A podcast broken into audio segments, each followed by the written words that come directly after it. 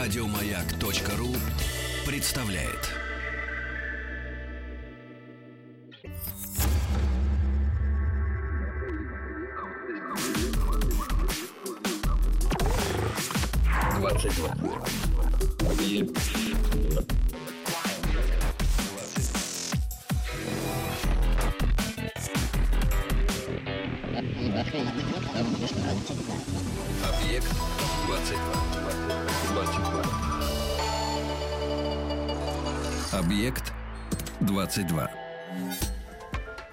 Какие-то новые истории все время происходят по части, ну, в том числе человеческого поведения, которое, как известно, зависит от очень многих вещей. И вот очередное исследование, результатом которого, видимо, предстоит, конечно, как обычно, эти дела еще усиленно подтверждать, но, тем не менее, исследователи а, заявили тут, что человек склонен разделять убеждения людей своего окружения, но при этом вести себя по-другому.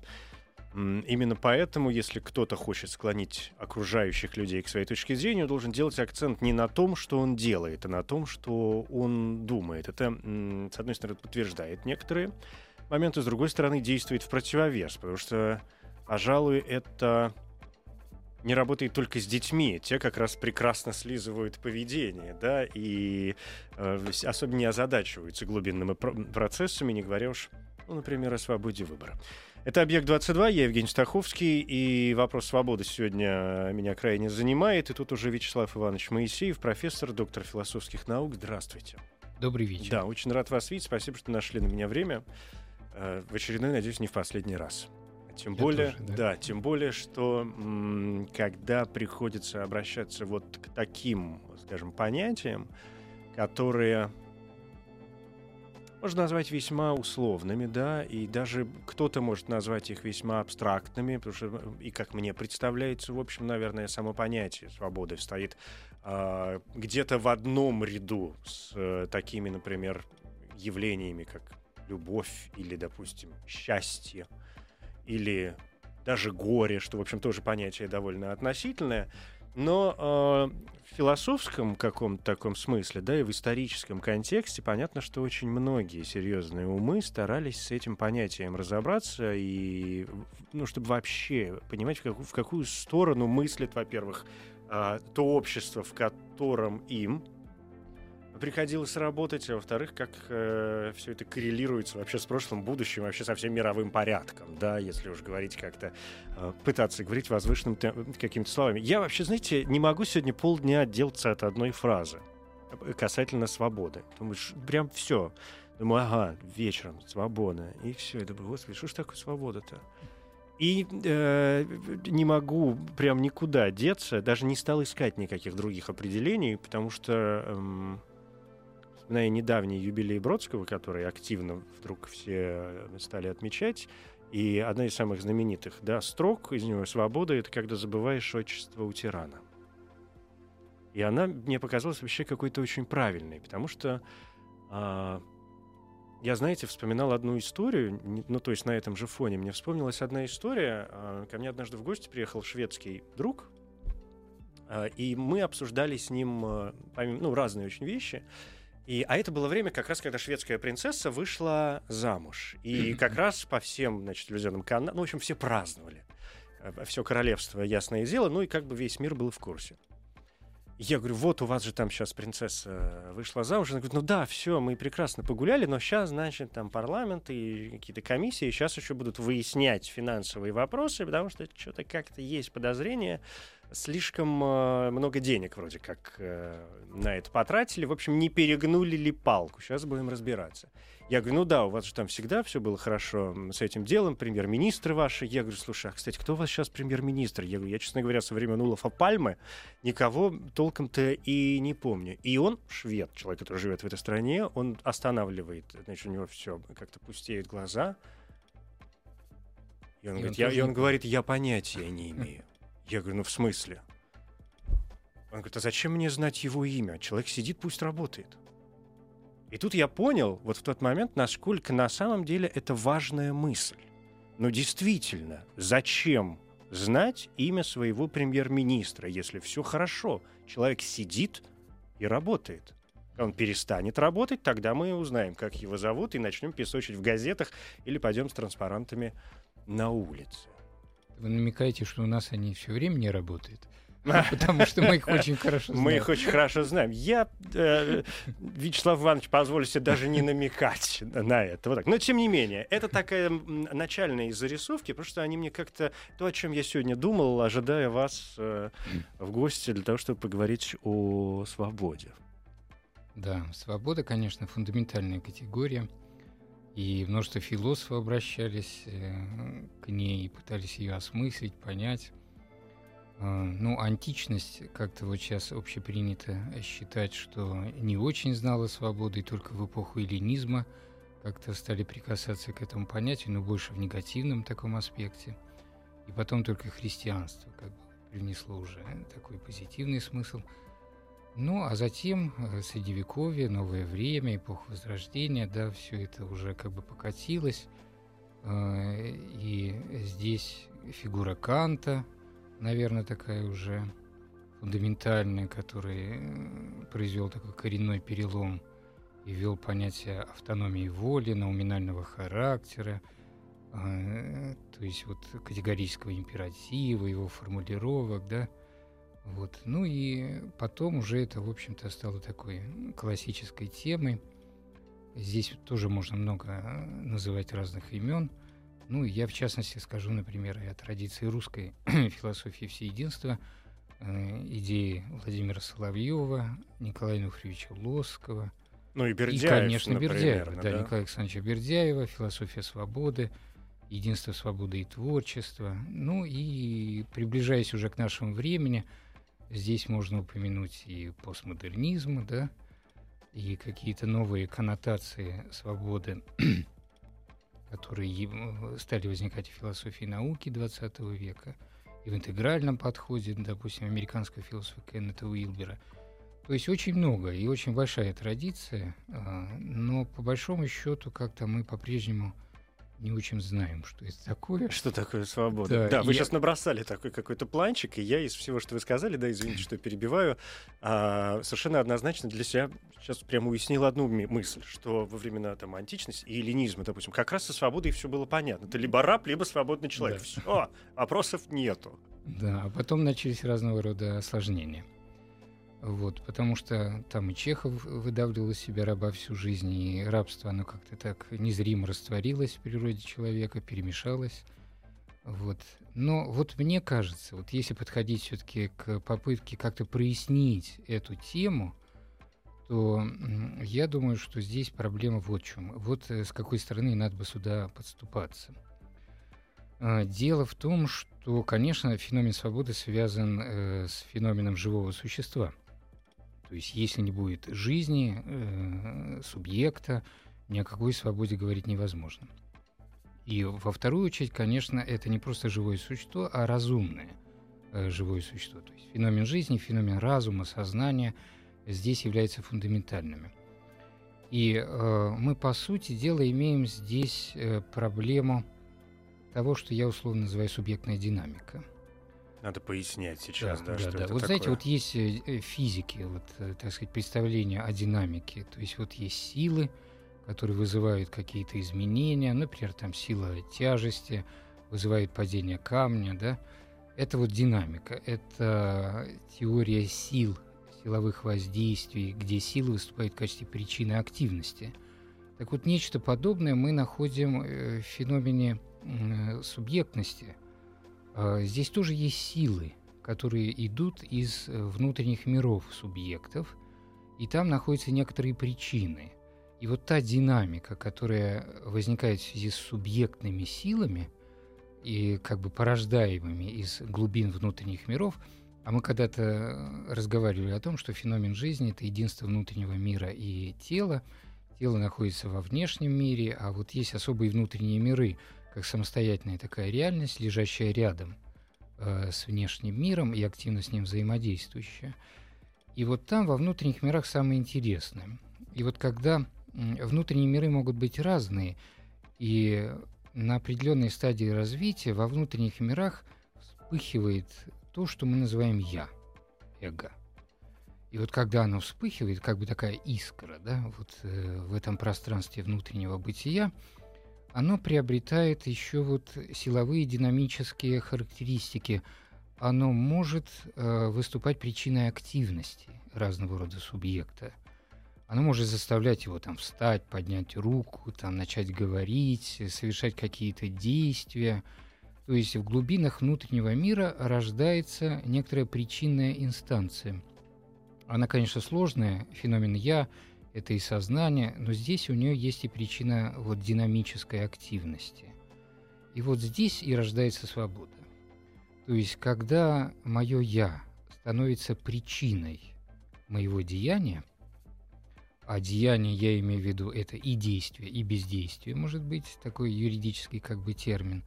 Вот в этом случае мы можем говорить о появлении свободы. То есть это вопрос, вот э, это знаменитое словосочетание «свобода воли», оно как свобода, раз проистекает да, да, да, из да. вот этих вот динамических воля, процессов. Да, воля — это и есть субъектная сила. Субъектная сила. И у этой субъектной силы есть причина. И эта причина э, может быть наведена извне, она может определяться какими-то внешними факторами, внешними идущими не только из внешнего мира, но и внешними идущими из внутренних миров, но не моих внутренних миров внутренних миров других субъектов, коллективных внутренних миров. И вот когда причина этой субъектной силы идет от меня, от вот этого центра, эго или я, да, вот тогда мы и можем говорить о рождении свободы. И в этом плане мы сразу видим, что проблема свободы, она не противоречит детерминизму. Свобода — это эго-детерминизм. То есть, когда я становится причиной, когда она определяет действие, деяние субъекта, вот тогда мы можем говорить о появлении свободы. И вот дальше можно эту тему начать раскручивать. Начать раскручивать, да. Ну, это, конечно, у нас спираль может получиться достаточно серьезная. Эм, исходя из всего, что вы сейчас сказали, естественно, моментально напрашивается а, вопрос о да и вообще, это понятия, которые взаимо... Даже не то, что они пересекаются, они как-то взаимопогружены друг в друга. А, потому что свобода, и в самом широком, например, смысле, а, связана с э, выбором. Uh-huh, Помимо того, uh-huh, что вот, uh-huh. да, вы сказали, воля, да. устремление, э, причинность, да, необходимость, может, желание и так далее, э, тех или иных действий, мыслей, поступков, чего угодно, или, или, или не поступков, не мыслей, да, не действия, mm-hmm. или рождаемых каких-то противоречий. А, то есть, если воспринимать свободу в самом общем смысле действительно как э, возможность выбора, я, честно говоря, всегда знаете, такой подростковый взгляд о, о том, что свобода выбора в итоге должна погубить человечество, и в конечном итоге э, мы издохнем, как тот Буриданов осел. Буриданов осел. Да, да, конечно. Мы рано или поздно мы должны дойти до этого момента, когда выбор станет таким, что будет совершенно невозможно Но вот тут и приходит на помощь как раз я, потому что я это некоторый трансфактор, который выходит за границы э, всех мотивов, оснований, Э, ну, не только выходит за границу, конечно, и связан с ними, но всегда содержит в себе и какой-то трансцендентный момент. И в этом плане он всегда может асимметризировать альтернативы. Потому что Буриданов осел э, зависает именно потому, что он опирается на как бы рациональные некоторые критерии оценки альтернатив. И, ну, например, там э, расстояние до э, этого до сена. мешков, да. Да, и там какое оно свежее или не свежее. И вдруг вот с точки зрения этих э, критериев все оказывается абсолютно одинаковым. И если у него нет «я», то в этом плане он, конечно, совершенно обречен. Но именно возникновение и существование «я» может привнести какую-то новую ценностную компоненту, которая вдруг окажется разной у этих э, разных охапок сена, да? В этом смысле как бы я — это еще начало индивидуальности, которая может окрасить э, в разные цвета то, что с точки зрения всех остальных цветов совершенно одинаково. В этом плане оно всегда может привнести вот какой-то новый цвет и новую расцветку в бытие, и а, поэтому здесь нет противоречия. Вот это эго-детерминизм, эго-причинность — она выражается и в свободе выбора. Потому что если у меня нет эго, то в этом плане-то э, как бы мой выбор, моего выбора нет, и выбор этот полностью предопределен какими-то опять-таки, сторонними факторами. И только тогда, как мы, когда у меня появляется вот это вот удивительное начало «я», вот только тогда я могу, во-первых, оторваться от, этой, от этих альтернатив, э, стать по ту сторону от всех этих альтернатив, отрефлектировать их, посмотреть со стороны и начать выбирать, потому что это тоже уже некоторый акт, э, который совершается благодаря эго, то, что оно может выходить за границы любых антологий, любых фрагментов реальности и стать по ту сторону этих фрагментов и начать на них смотреть э, со стороны. И, во-вторых, оно может добавить какие-то, бросить на вот эти равные чашки весов какую-то гирьку дополнительную, которая совершенно не была предположена, да, с точки зрения каких-то э, вот этих вот внешних общих критериев, и асимметризировать эти альтернативы и привнести какой-то вот выбор. Как это, это так выглядит очень технично. Прямо э, у меня сейчас какой-то механизм э, в, в сознании нарисовался, как эти, я это, не знаю, Архимедова машина. Да, но это субъектный механизм. Да. В этом плане организм. Может быть, э, не механизм, а организм, но как субъектный механизм. Возникает да? ощущение, что когда вы говорите вот об этом я, и я себе записал вот этот эгодетерминизм, э, какое-то новое для меня слово, совершенно прекрасное, что здесь становится замешанным действительно, вот то, говоря таким простым русским языком, такое элементарное чувство в какой-то мере и степени. Когда а, свобода и свобода выбора и свобода воли а, начинает зависеть не только от э, скажем, понятие нравственности или блага, uh-huh, да, uh-huh. но и от наших э, каких-то собственных эмоциональных чувственных переживаний, да, которые да. могут возникать в тот или иной момент. И вот тут возникает еще один поразительный аспект, который вы совершенно правильно, Евгений, отмечаете. Мы можем мерить бытие своим «я». В этом плане возникает не только эго-детерминизм, но еще и э, эго-измерение – я может выступать как некоторая единица отчета. Ну, знаете, как есть сантиметр, там, не знаю, килограмм. Есть какой-то эгометр, что ли, я не знаю. Ну, как это его... так, всегда да. меряем по себе. Все, да. да. И мы можем измерять собою, своим «я» самые разные ситуации. И вот в этот момент мы испытываем фундаментальное чувство. Это самое глубокое и фундаментальное чувство, переживания – когда мы э, переживаем меру своего «я», степень своего «я» в том или ином состоянии бытия. И переживаем, например, не только в статике, как одобрение, неодобрение, но еще и в динамике. Потому что, э, переходя от одного состояния к другому, мы, например, можем обнаруживать, что моего «я» становится больше в этом переходе. И тогда первичное переживание этого усиления «я», мер степеней нашего «я», степеней себя, э, это переживание удовольствия, первичное чувство удовольствия. Наоборот, когда я перехожу к состояниям, где мое «я» падает, то это переживание неудовольствия. Вот эти фундаментальные первичные чувства, это, по сути, есть вот как бы знак, маркер «я». Оно меряет собою мир, но оно дается нам не в виде каких-то циферок на циферблате, о виде непосредственно вот этого чувства, эгомерного чувства, эгомерных вот этих вот переживаний. И они лежат, лежат в основании ценностных структур. Потому что именно благодаря этой эгомерности начинает возникать мир ценностей. То, что повышает степени себя, степени моего «я», я считаю положительным. То, что уменьшает их, я считаю отрицательным. И так далее. И тут начинает разворачиваться целая уже как бы вот эта вот ценностная вселенная. А тут развивается, тут начинаются схемы с да, да, да. Э, миллионами ответвлений и квадратиками, каждый из которых из многих из этих ячеек, где есть наверняка что-то общечеловеческое. А где, кстати, по поводу ценностей, да, вы, вы произнесли это слово, я не могу, конечно, себе позволить за него не зацепиться, потому что ценности, рождаемые а, в, во внутреннем мире, в эго, например, да, каждого человека, ну, хочется верить, что это происходит с каждым а, человеком, укладываясь в психиатрические рамки, во всяком случае, да.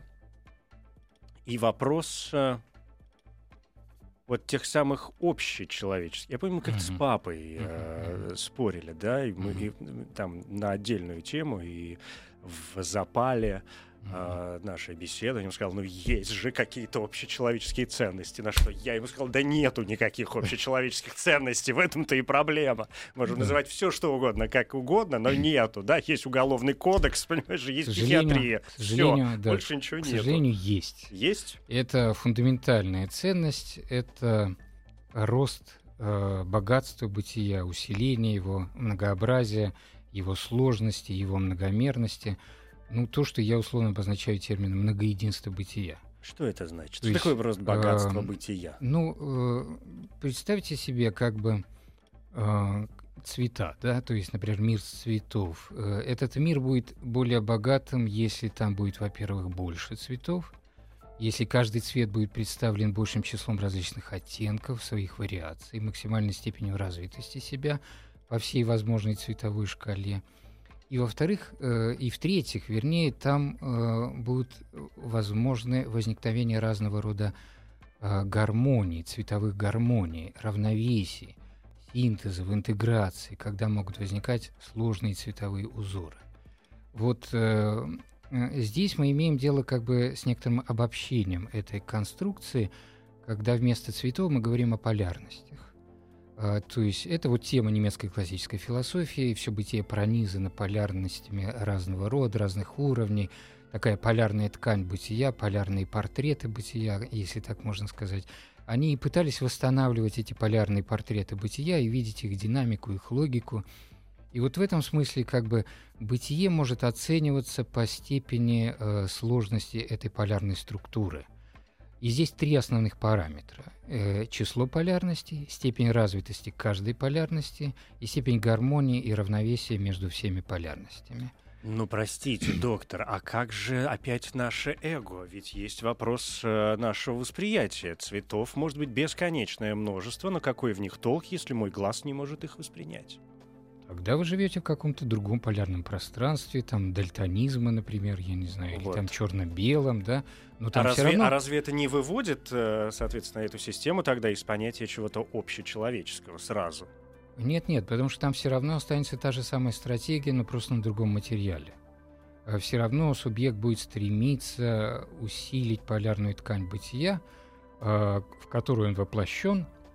Но другое дело, что, конечно, он будет понимать это по-разному и а, может ошибаться в этом. Да? И вот в э- этого, э- эти как раз эгомерные определения, вот эти степени «я», степени себя, они напрямую завязаны э, с э, богатством и сложностью многоединства.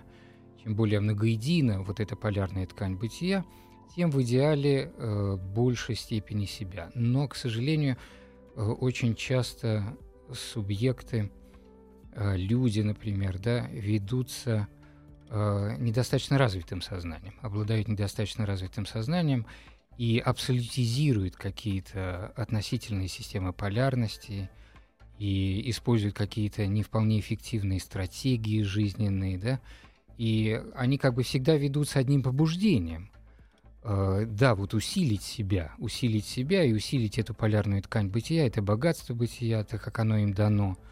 Но э, оно всегда, как бы, так сказать, у каждого свое, и в этом смысле может оказаться, что субъективные образы этого усиления очень ну, рано или поздно могут оказаться объективно, наоборот, их ослаблением. Сейчас я попытаюсь как-то все это собрать в, в какую-то такую, в единую, единую картину в голове. То есть, когда мы говорим, возвращаясь к, к свободе, да, и к общечеловеческим, от общечеловеческих ценностей, а, из которых, как я понял, да, есть одна общечеловеческая ценность, это такое и биологическое, в том числе, устремление человека к усилению самого себя. Да, то, что Силе. Ницше называл воля к власти, Воля то, что власти, Шопенгауэр да. называл воля к жизни, то, что Бергсон называл жизненным порывом.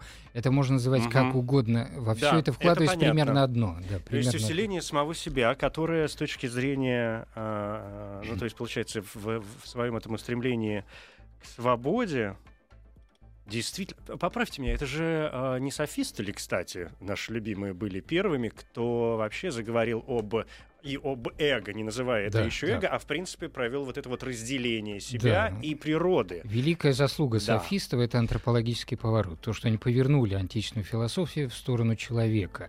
И они поставили задачу э, разделения объективного и субъективного и попытки как бы вот э, отделить их, да, но они не смогли решить эту задачу и в конце концов отказались от ее решения, от понятия истины, объективности и вот свалились в эту яму абсолютного прагматизма и абсолютного волюнтаризма. Потом из этой ямы античную философию стал вытаскивать Сократ, Платон, и, так сказать, им в какой-то мере это удалось. Мгм. И удалось как раз на основе метода диалектики. То есть вот как раз э, этот метод диалектики можно проинтерпретировать как методологию максимизации полярности, полярной ткани бытия. То есть, например, когда сократовский метод начинается с полилога, то есть выяснение разного рода мнений на одну проблему, потом эта же диалогическая или полилогическая структура э, ложится и в основу платоновской философии.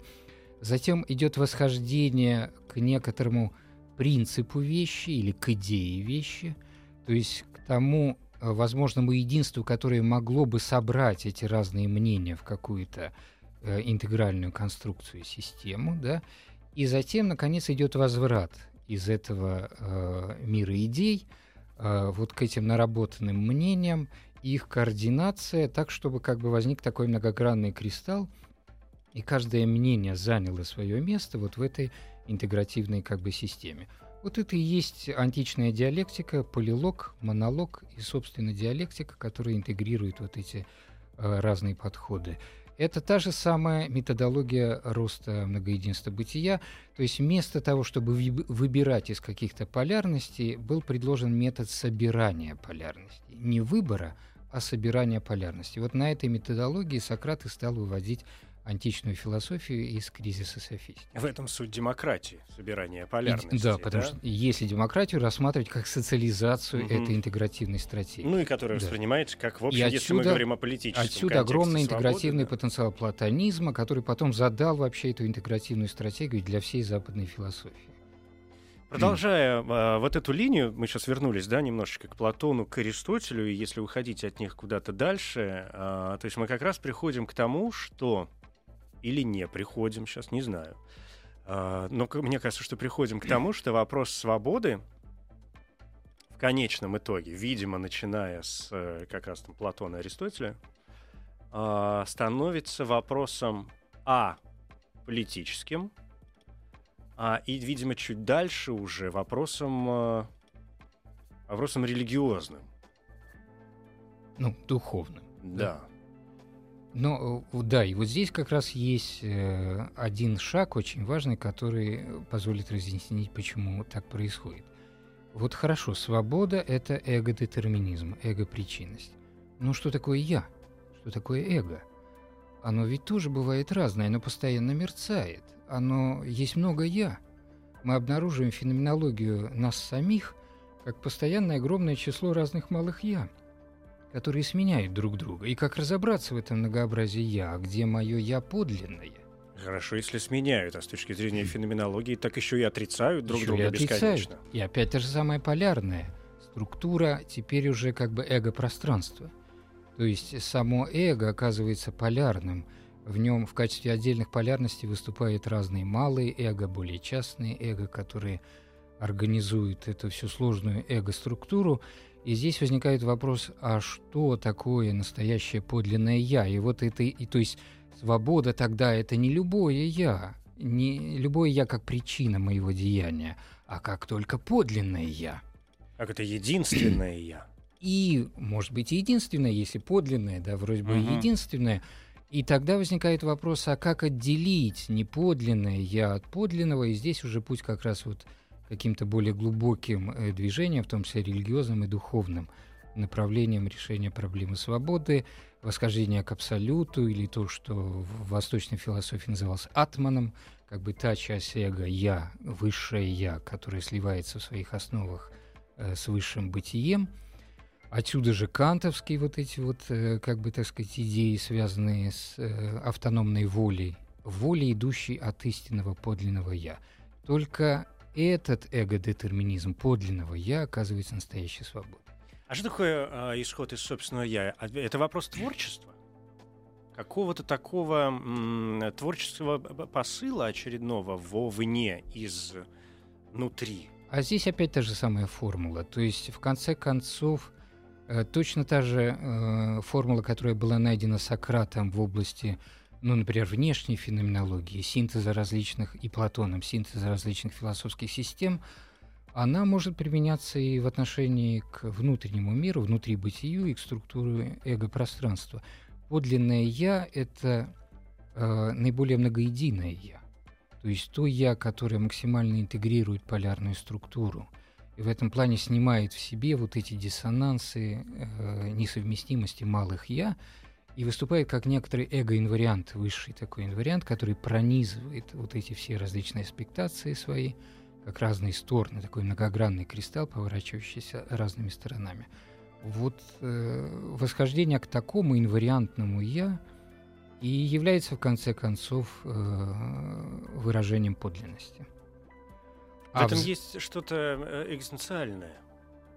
Да, и, конечно, экзистенциализм здесь, э, потому что... Ну, то есть, просто вспоминая, очень да, важно, что да, вы, да, да. живя, я ежедневно выбираю себя самого. Да, я строю и создаю да. себя, я отдираю себя от разного рода отождествлений «я» с «не я», да, опять порождаю какую-то новую полярность, которая ортогональна, как бы перпендикулярна и убегает от всех остальных, которые были раньше, и таким образом расширяю себя постоянно, да, и в то же время сохраняю вот э, эту связь с миром, эту вовлеченность, заброшенность, эту заботу через вот эти базовые экзистенциалы, хайдерские, ясперские, да, и в итоге получается, опять-таки, некоторое полнобытийное «я», которое содержит в себе и инобытийный аспект вовлеченности, срастания с телесностью и со структурами воплощения, а с другой стороны, самобытийный такой центр и полюс, который всегда отслаивается и всегда содержит в себе момент индивидуальности и вот самосвободы. Да? Так что вот такая более точная, более полная формула свобода как э, эго-детерминизм подлинного «я» а подлинное «я» как наиболее интегральное «я», которое объединяет вот эту полярную эго-ткань. Да, э, это понятно. Ну, насколько это вообще может быть понятно, это понятно, да. По, по крайней мере, рисуя какие-то схемы, чем я, например, сейчас продолжаю заниматься. Здесь возникает э, другой вопрос, хотя, в общем, вопрос-то всегда у нас один. А когда мы говорим о внутреннем и внешнем, исходя из э, нашей причинности, да, из э, нашей воли и даже из поиска, может быть, бесконечного вот этого нашего внутреннего я и подлинного я, а, то когда мы возвращаемся к вопросу такому центральному вопросу свободы, м- понятно, что здесь и схем рисовать не надо, что есть свобода нашего поиска и выбора. А, такого заточенного на наше собственное сознание и желания. То есть, грубо говоря, что я сам могу себе позволить, исходя из э, собственных там желаний, не знаю, нравственных законов, э, там, религиозных, ну, в общем, чего угодно. Все, uh-huh. что я могу позволить себе сам, uh-huh. и то, что позволяют мне другие, uh-huh. возвращаясь к экзистенциализму, Замечательно. Кстати, да. И тут еще одна большая тема начинает возникать, потому что вот эта субъектная сила, воля — она, конечно, существует всегда в некоторой среде. Среде внешней, не знаю, и к среде, счастью или и к среде внутренней, да. Или, да. И это проблема реализации субъекта. То есть я пытается реализоваться. И когда оно пытается реализоваться, оно встречает некоторую инобытийную, плотную, противостоящую ему среду. И что делать с этой средой? Первая попытка – это просто разрушить эту среду как некоторое препятствие для себя. Но очень скоро эта попытка оказывается как бы недостаточной, невозможной по большому счету. И тогда я мудреет и начинает понимать, э, что нужно понять эту среду, нужно понять ее законы и использовать законы этой среды для того, чтобы реализовать себя. Отсюда вот эта знаменитая формула свободы как осознанной необходимости. Да? То есть пойми необходимость, которая окружает тебя, в которую ты воплощаешься, и сумей мудро использовать эту необходимость для реализации все-таки своей же собственной воли. Да? Здесь и... возникает серьезная тема протеста. Как и внутреннего, опять же, да, так и внешнего. Да, протест как одна из крайних полярностей. А более глобальная тема, которая здесь звучит, это тема воплощения. Субъект, я, вот этот центр, эгоидный центр, э, внутри бытия, пытается себя реализовать. И он приходит как бы извне, в миры воплощения. Он приобретает какую-то телесность для того, чтобы там реализоваться. И он э, встает перед задачей какой-то активности через эту телесность, достижения целей различных. Да? Вот. И здесь как раз вот возникает еще свобода, которую можно называть э, свобода реализации. То есть если есть свобода выбора, свобода воли, э, свобода вот эго-детерминизма, да, то это вот свобода реализации, когда эго э, как бы порождает некоторую силу, но дальше встает перед задачей ее воплощения этой силы, ее реализации в каком-то внешнем материале той среды, в которой обнаруживает себя субъект. И вот здесь возникает э, еще более глубокое понятие свободы.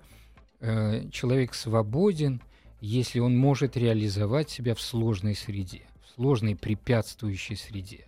Крайние формы — это протест и абсолютное разрушение, да? И одна крайность, другой — абсолютный конформизм и растворение себя в этой закономерности. Неизвестно, что хуже. Да.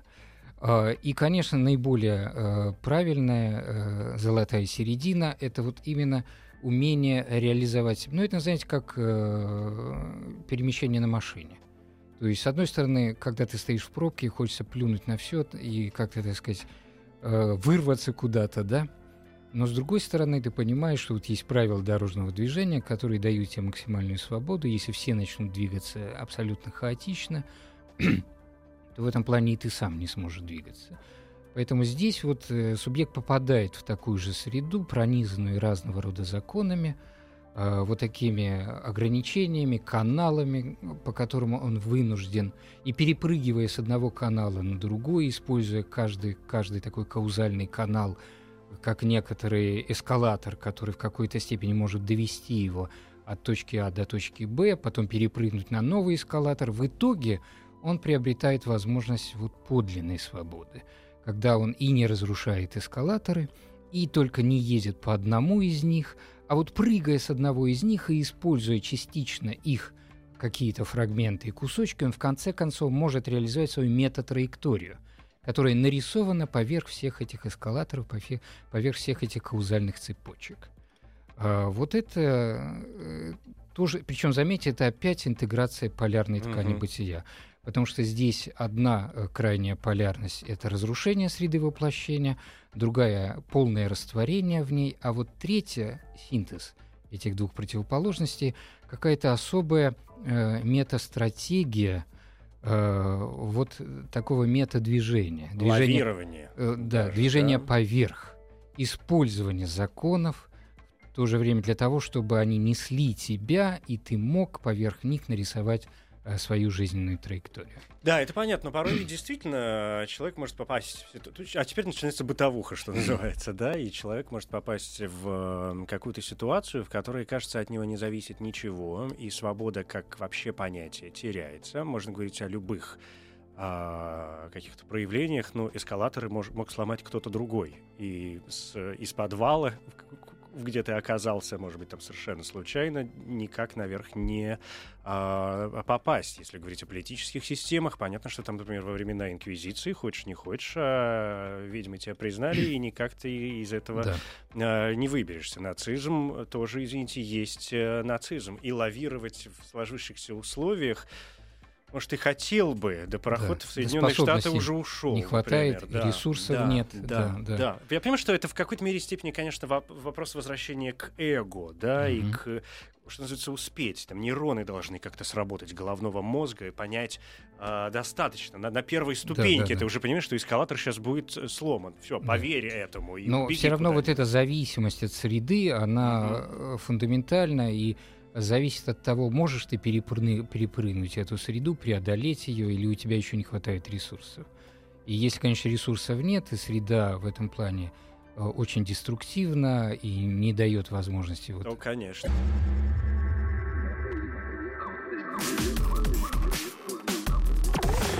Объект 22.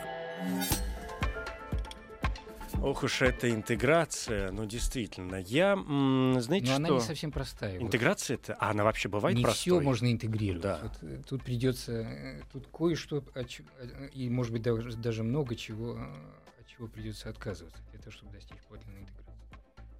Отказываться, ну порой действительно. Смотрите, из всего, что вы нарисовали, понятно, что в э, понятие свободы укладывается еще один очень э, важный момент. Я почему сейчас, ну, как мне кажется, важный, я почему-то только сейчас о нем э, э, подумал, хотя, мне кажется, вы как-то намекнули, и мы пошли дальше. А, Он как раз очень серьезно проявляется в чувственных элементах, когда, особенно когда мы говорим о свободе, о возможности выбора. А ведь зачастую, выбирая что-то одно, тем самым мы отказываемся от всего остального. Да. Соответственно, выбирая вот из, эти, из, этих, э, Да, из да. этих миллиардов путей, которые Вот совершенно. Вот как здесь быть с интеграцией? Вот э, интересная вещь состоит вот в чем, что м, интеграция не всех полярностей э, приводит к подлинной интеграции. Ну вот очень простая вещь. То есть, для- э, например, я охвачен разного рода животными страстями. То есть для того, чтобы достичь более высокого уровня развития, мне нужно преодолеть эти животные страсти, да? Ну, как бы какой-то элемент аскетизма, который в той или иной мере присущ э, развитию любой личности, да? Там дети, например, да, э, развиваясь, как-то переходит через эту э, грань и преодолевает какую-то такую захваченность страстями и чувствами низшего порядка, которая была на ранних стадиях. В этом смысле это тоже полярности. Но если их интегрировать, они будут блокировать и разрушать более богатую систему полярности. В этом смысле как бы есть полярности, которые только по форме позитивны. По внутреннему содержанию они несут в себе потенциал разреш- разрушения э, или блокировки какого-то развития. В этом смысле здесь, конечно, нужен еще разум для того, чтобы не просто механически просто всю в кучу собрать, всю систему полярности, а для того, чтобы различить вот эти внутренне наполненные полярности, да, и вот эти внутренне деструктивные. И это, собственно, происходит опытом, непосредственным опытом, когда включение этих э, полярностей приводит к разрушению ткани бытия. И человек тогда постепенно приходит к тому, что от них нужно отказаться, чтобы освободить э, какую-то более глубокую э, потенцию, субъектную потенцию. И здесь же возникает и очень важная тема, тема развития. То есть это не просто еще реализация деяния, и это не просто статическое эго, да, которое э, как бы интегрировало какую-то полярную ткань э, меньших эго, отчасти отказалось от деструктивных и отчасти синтезировала позитивные свои образы. А это еще и динамика. Это свобода, это еще и свобода развития, свобода творчества. Да? То есть мне нужно, э, то есть я по-настоящему свободен только тогда, когда я могу усиливать себя, могу развивать себя, могу как бы освобождать все больше потенциал, реализовывать его, который заключен в мне- во мне, и переходить на более высокий уровень э, своей реализации. Вот это тоже свобода, это свобода развития. И она в какой-то степени уже как бы завершает вот минимальную полноту картины, Мгм. которую мы теперь набрасываем. То есть эго-детерминизм, стартовая конструкция, затем не просто эго, а наиболее подлинное эго, э, и не просто интеграция, а интеграция э, с отказом от ряда деструктивных полярностей и все-таки как бы э, интеграция именно вот, собственно, как- каких-то положительных начал. Э, затем э, эго, которое пытается э, реализовать деяния в сложной окружающей среде и внутреннего бытия, и внешнего бытия, и прыгает по каузальным цепочкам этой среды, выстраивая свою метатраекторию, и здесь обладает какими-то ресурсами, которые, как бы так сказать, позволяют ей дать какой-то запас здесь, и в конце концов направленная к развитию, направленная к тому, чтобы усилить себя, чтобы перейти с одного уровня существования на более высокий уровень существования, расширить мощь, расширить потенциал своего воплощения, своей реализации. Вот в этом смысле это уже более полная картина свободы. Наверное, действительно так. Э, я, я бы сюда, конечно, если вы позволите, все равно добавил бы, наверное, причем вот тот страх в хайдегеровском его понимании, да, э, страх как состояние, бесконечное состояние бытия, и в, которое очень пересекается, как мне кажется, с э, вот тем творческим составляющим, о котором, помните, я где-то вспомнил в середине нашего разговора, и к которому мы опять пришли в середине программы, к моему величайшему э, удовольствию, потому что творчеству зачастую мешает именно наш страх и, и, и, и бытие в, в мире других. Я начал все это с но того, тема страха, что... она хорошо могла прозвучать как тема вызова. Как если, тема вызова. Если вспоминать да. вот тейнбианскую, как mm-hmm. бы вот эту философию, методологию, вызов и ответ на вызов. И вот здесь, конечно, э, возможно вот такое более милитаристское развитие, что ли, когда развитие идет э, в военных условиях, да, когда среда воюет с субъектом, э, дает очень жесткие вызовы субъекту, и субъект вдруг находит в себе потенциал столь же резко, сильно и мощно отвечать на эти вызовы и расти с поразительной скоростью. С такой скоростью, которая невозможна в мирных условиях существования. Да? Видимо, суперэго несколько ослабляется в этот да, момент. Да, да, да. да.